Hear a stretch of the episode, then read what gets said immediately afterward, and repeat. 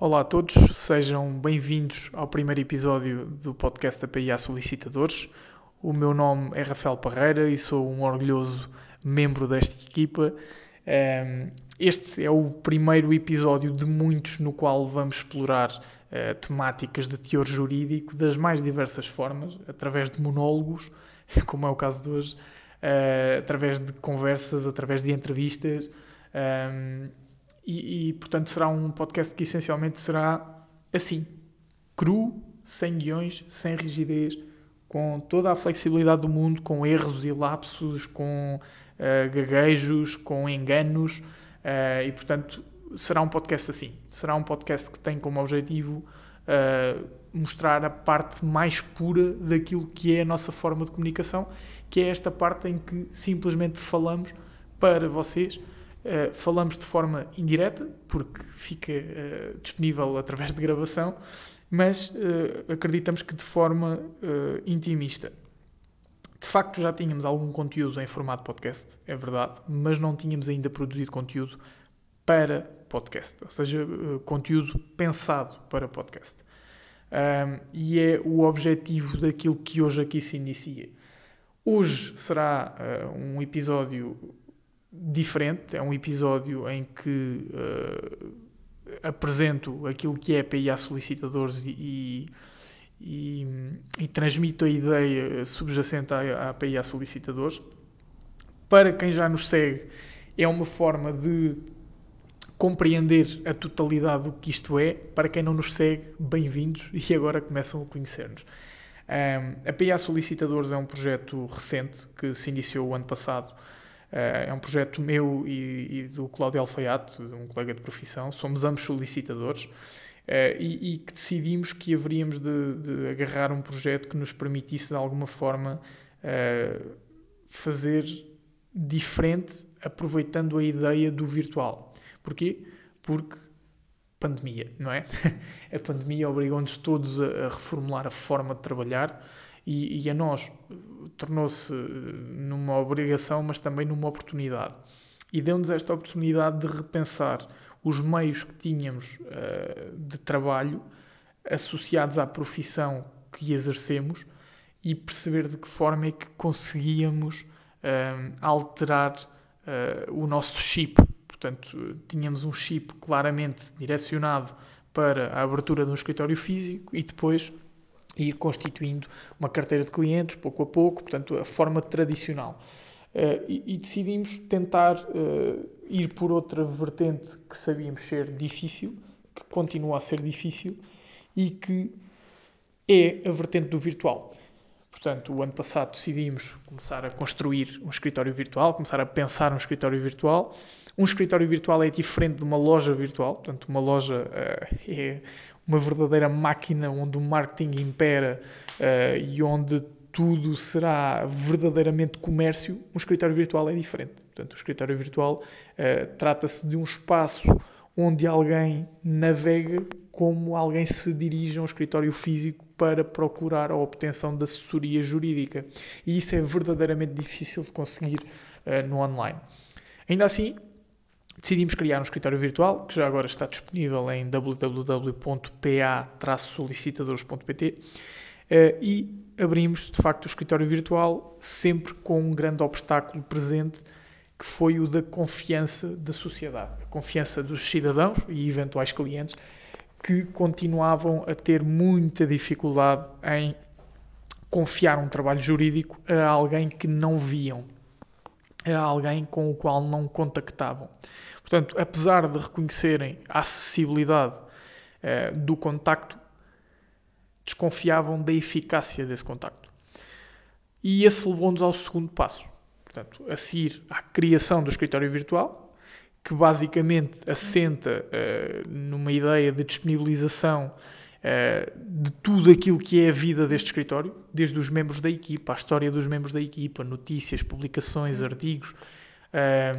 Portanto, é verdadeiramente possível, navegando através do escritório virtual, conhecer tudo aquilo que é a API a solicitadores, sem uh, quaisquer reservas. E depois, Tínhamos o lado dos serviços online, que para além de ter serviços que prestamos 100% online, tem também o lado dos serviços que, apesar de serem presenciais, conseguimos uh, ter alguma informação disponível uh, através do escritório virtual e que permite, uh, desde logo, orientar o cliente ainda antes de, de reunirmos presencialmente.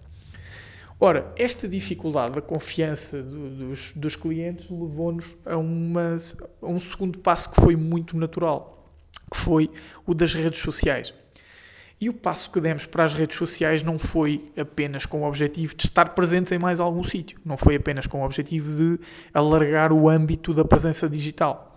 Foi acima de tudo conseguimos definir uma forma de transmitir o nosso ADN, esta, esta forma eh, de comunicar. Como vocês percebem, para quem já nos conhece, isto não é novidade, mas para quem não nos conhece e conseguem ver por este, por este podcast que, que nós temos uma forma muito pessoal de comunicar, uma forma muito transparente. Isto não é, não é nenhum autoelogio, é, é uma definição, é uma caracterização da forma como fazemos as coisas. E, e, tínhamos, de facto, dificuldade em passar esta mensagem de proximidade. Portanto, nós somos formais quando temos que o ser, informais quando temos que o ser, flexíveis uh, quando temos que o ser e implacáveis quando temos que o ser. Portanto, nós somos tudo porque neste momento temos margem para ser tudo e vemos-nos obrigados a ser tudo. Um, e esta necessidade de transmitir aquilo que é a nossa personalidade uh, levou-nos a apostar nas redes sociais, que era onde nos era possível uma comunicação de facto pessoal, nomeadamente através de vídeos. Uh, falo especificamente do TikTok, mas também do Instagram. Uh, portanto, nós estamos presentes neste momento no Facebook, no LinkedIn, no Instagram, no TikTok e também no Clubhouse. Um, e portanto, esta presença nas redes sociais tornou-se uma forma de personalizar a nossa presença digital que já existia através do site, ou através do escritório virtual. Uh, e esta forma de personalizar começou uh, de forma quase inconsciente a definir a forma como trabalhamos. Portanto, tornou-se uma forma eh, em que, na verdade, nós não tínhamos reuniões presenciais com clientes, a maior parte dos clientes não lhes conhecíamos o rosto, mas sentíamos um verdadeiro contacto pessoal. Aquilo que passámos a sentir e que não sentíamos até à aposta nas redes sociais foi que os clientes, quando nos abordam, parecem já nos conhecer há relativamente algum tempo. E este, este, este salto de confiança é fundamental para a sobrevivência deste escritório e levou-nos a tomar o passo seguinte. O passo seguinte foi a abertura de um escritório físico. A abertura do escritório físico foi definitivamente a maior aposta até agora.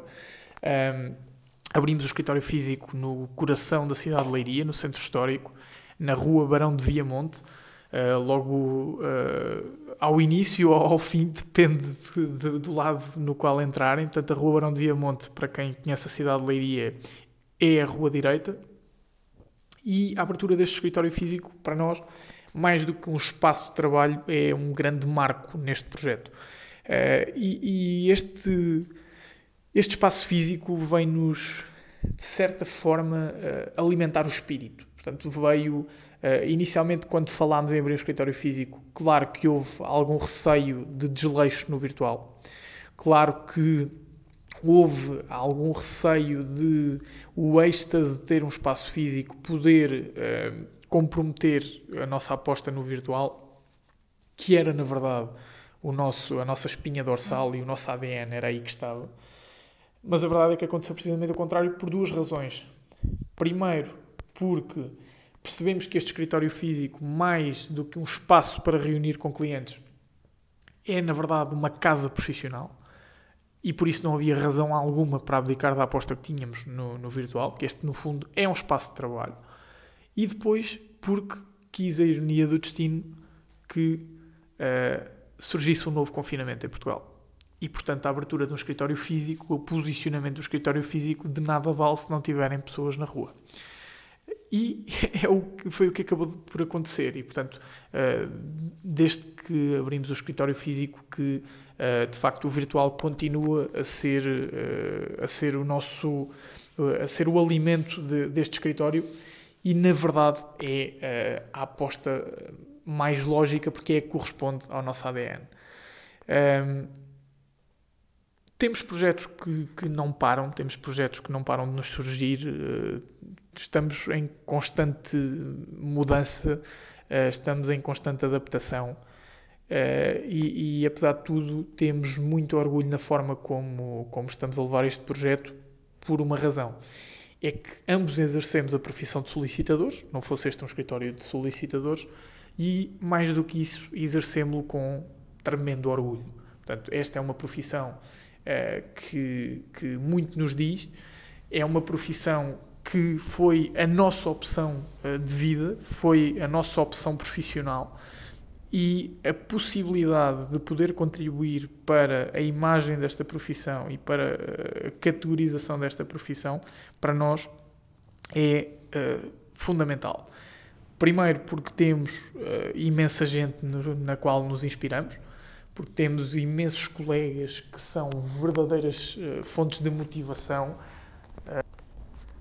são verdadeiros ídolos e nós pretendemos uh, dar seguimento ao legado de todos esses colegas, esses e essas colegas, um, e também pretendemos de alguma forma deixar a nossa marca e deixar o nosso legado para quem vem a seguir.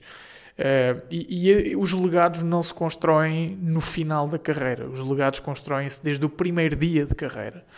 E esta possibilidade de ter uma presença virtual uh, única porque o é, e mais uma vez não se trata de um autoelogio, trata-se de uma caracterização.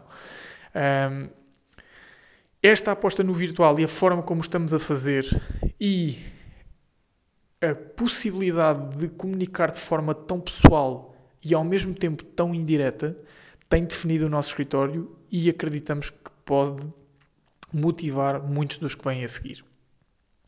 E portanto, ter um escritório de solicitadoria Uh, era um sonho para qualquer um de nós desde que começou uh, a estudar, portanto, desde que, começou, desde que começámos a nossa vida académica, e só por isso ter um escritório virtual já era um passo marcante na nossa carreira.